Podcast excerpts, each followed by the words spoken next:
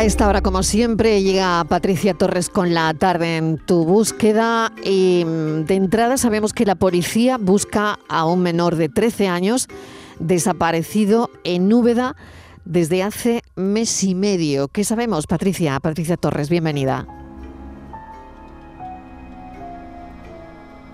Mora, un chico de 13 años que fue visto por última vez el pasado 14 de febrero en Úbeda. La custodia del menor la tiene la Junta de Andalucía tras retirársela a los padres y el niño residía en un centro de menores. Jesús tiene los ojos azules, es de complexión normal y mide 1,50, pesa 40 kilos y tiene el pelo corto, liso y de color rubio. Cuando fue visto por última vez vestía el uniforme del Colegio Santo Domingo Sabio, centro en el que estudia, además de llevar un abrigo rojo. El equipo de la en tu búsqueda se ha puesto en contacto con Diego Moya, que es el portavoz de la Policía Nacional de Jaén, que nos ha confirmado que se trata de una desaparición voluntaria y que continúan las investigaciones para dar con su paradero. Añadir que ya hay una eh, ya hay dictada una orden de búsqueda nacional e internacional sobre el menor.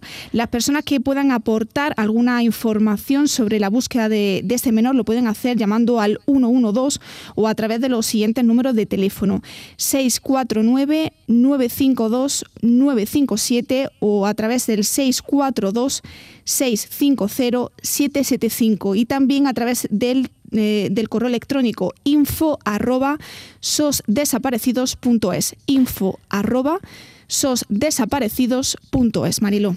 Se han cumplido dos años de la desaparición de Juan Andrés Barranco, también en Adra, en Almería, y nada sabemos de su paradero. Sí, dos años después, sin ninguna pista y sin indicios de qué le pudo ocurrir a Juan Andrés la mañana del 21 de febrero del año 2020. Salió de casa sobre las 7 de la mañana y desde entonces eh, sin noticias de este hombre de 41 años y que estaba pasando por una depresión. Su familia está desconsolada porque el caso se encuentra en punto muerto. Por su parte, la investigación sitúa a Juan Andrés dos kilómetros en sentido contrario al lugar al que se dirigía, como si fuese de camino de Turón, Gran nada zona en la que al parecer se le vio por última vez. Esa es la única certeza que tienen los familiares. Así nos lo confirma Juan Jesús, que es el portavoz de la familia y primo de Juan Andrés, que pide ayuda para que vuelvan a retomar su búsqueda. Le escuchamos.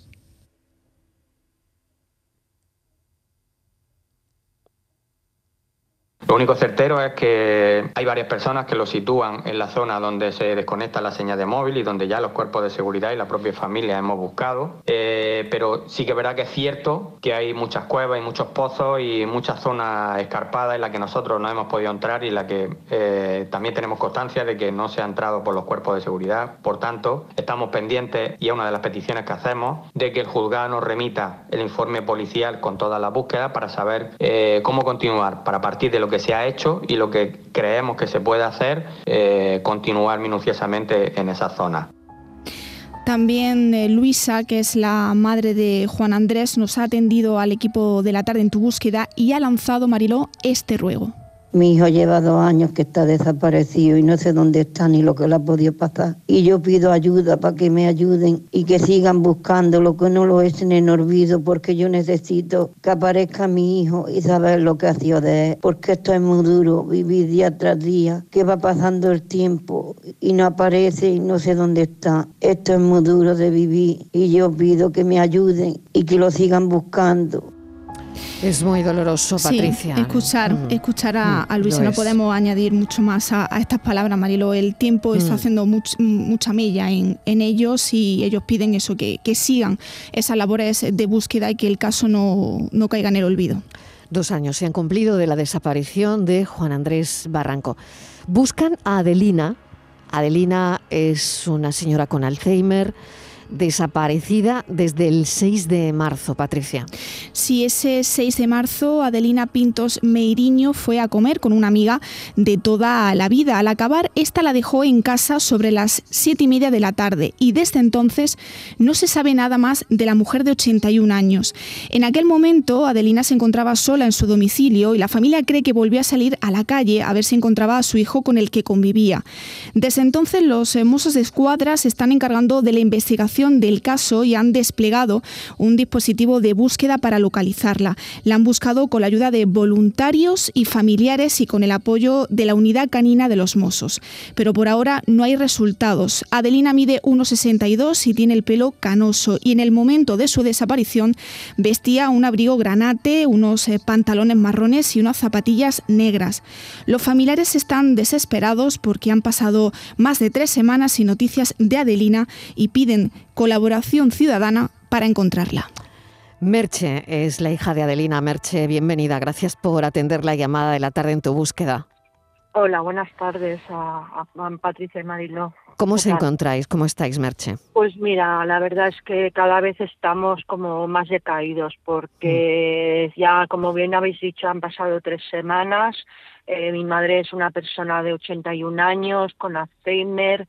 Eh, pensamos que ha cogido transporte público y se ha podido eh, tragarse en la ciudad de Barcelona o los, o los alrededores de la metropolitana, porque yo estaba acostumbrada a coger transporte.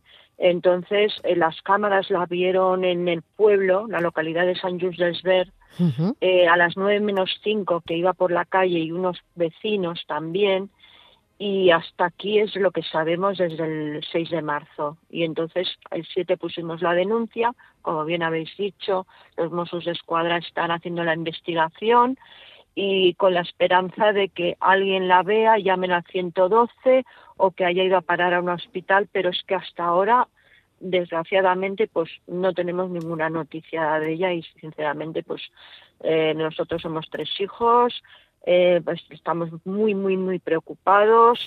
Eh, la familia, lo, como bien dices, nos está ayudando mucho, los medios también de comunicación, sobre todo como vosotros ahora mismo, eh, también otros desaparecidos, también, a ver, todo el mundo nos está ayudando, lo que pasa que, bueno, no hay de momento resultados y la verdad estamos eh, tenemos días y con la, mm, el miedo de que esto nunca se acabe, visto otros casos que, que ahora acabo de escuchar también.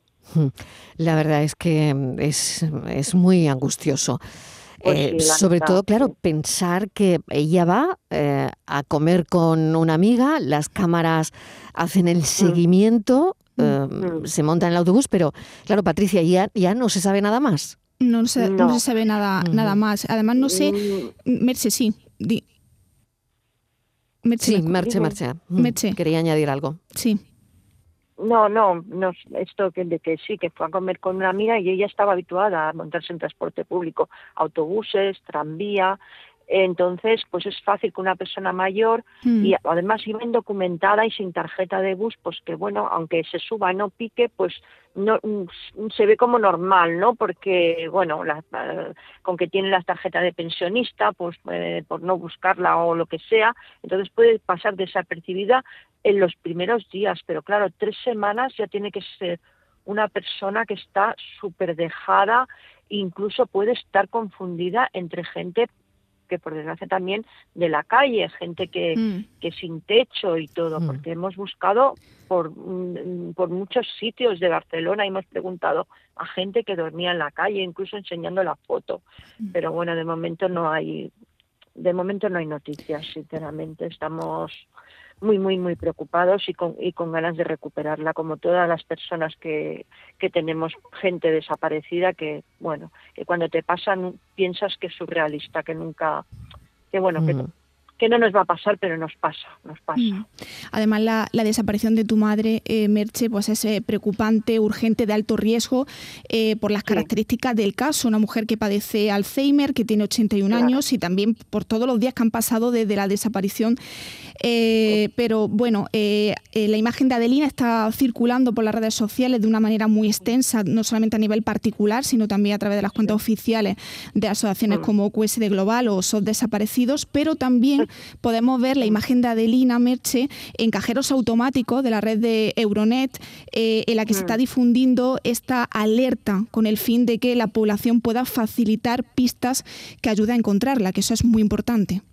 Exactamente, sí. A ver, hemos em, gente nos ha puesto en contacto con nosotros y nosotros también a nivel particular y todo lo que hemos podido, incluso ayer mm, después de de varias semanas de intentarlo, pues salió en, la, en la televisión catalana, mm. autonómica de Cataluña, en TV3. Mm. Y entonces, pues también, con que has desaparecido en Cataluña, pues, pues eh, a ver si alguien la puede reconocer también eh, hacemos todo lo posible, pero claro, somos mucha gente y a veces mm. no reparamos mm. en las personas mayores Que, que, están en la calle y piensas, bueno, es una, mm. uno más que está ahí, por desgracia. Claro, Merche, no, pues no sé si tienden a buscar también ellos, en este caso, ¿no?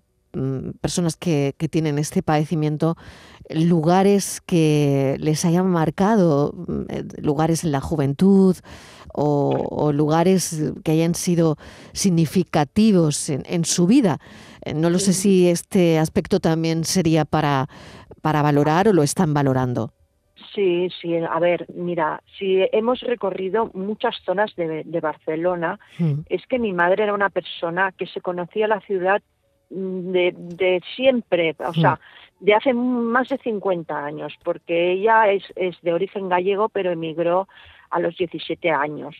Entonces, eh, aparte que ella tuvo su carnet de conducir también hasta mm. que empezó a flaquear su cabeza y entonces, pero hasta los setenta y pico de años ella llevaba un vehículo y, y mm. eh, o sea, la enfermedad se ha comido su, su vida, o sea, mm. su, ¿cómo te diría yo? Su, eh, que no ya no controla su vida. Entonces, ella tiene muchos lugares, ha sido una persona que, que, ha viajado mucho, ¿no? sí, sí, mm. exactamente. Mm. Pero sobre todo lo que es en la ciudad de Barcelona, pues la familia normalmente estaba, eh, vivía, eh, vive, vaya, vive en Santa Coloma de Gramanet, Badalona, mm. San Adrián del Besós, son poblaciones que son bastante sonadas también, aunque sean.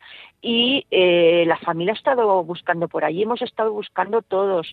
Una primera pista de, de, de, un, de una persona que me llamó el mismo día la vio por la noche por esas zonas, por la zona de, de Pueblo Nuevo mm. y tal. Pero claro, no se ha constatado si era ella o no, porque, mm, a ver, podía ser ella por la hora que era y tal, pero a partir de ahí ya no hemos podido saber nada más. Mm. Entonces, a raíz de eso, hemos buscado por esa zona familiares, eh, los Mossos, la policía, eh, luego también hicimos una batida por el pueblo también para no descartar con la ayuda del ayuntamiento de nuestro pueblo de San Just Desver, junto con los Mossos, la policía local. Eh, hemos hecho todo, a ver, nunca es suficiente, ¿para mm. qué te voy a engañar? Y más, eh, te sientes la impotencia de, de, que quieres hacer, quieres hacer y, y, y, qué haces, y dónde vas, y dónde la buscas.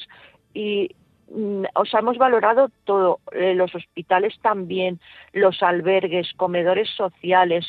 Eh, claro, hay muchos. Eh, piensa que la ciudad de Barcelona es enorme y claro, en cualquier rincón pues se, se puede haber metido o le pueden haber hecho daño también. Es que no lo sabemos tampoco. Y claro, tampoco el tiempo meteorológico no ha ayudado en nada. Tampoco, porque claro, aquí claro. ha hecho frío, lluvia, tal, entonces es como que te ha desanimado todo más, o sea, es todo, es todo realmente. Pero sí que lo hemos contemplado también. Pues lo tengo que dejar aquí y mm, ojalá pronto tengamos noticias. Eh, me hago cargo de lo que estaréis pasando, Merche, ahora mismo, ¿no?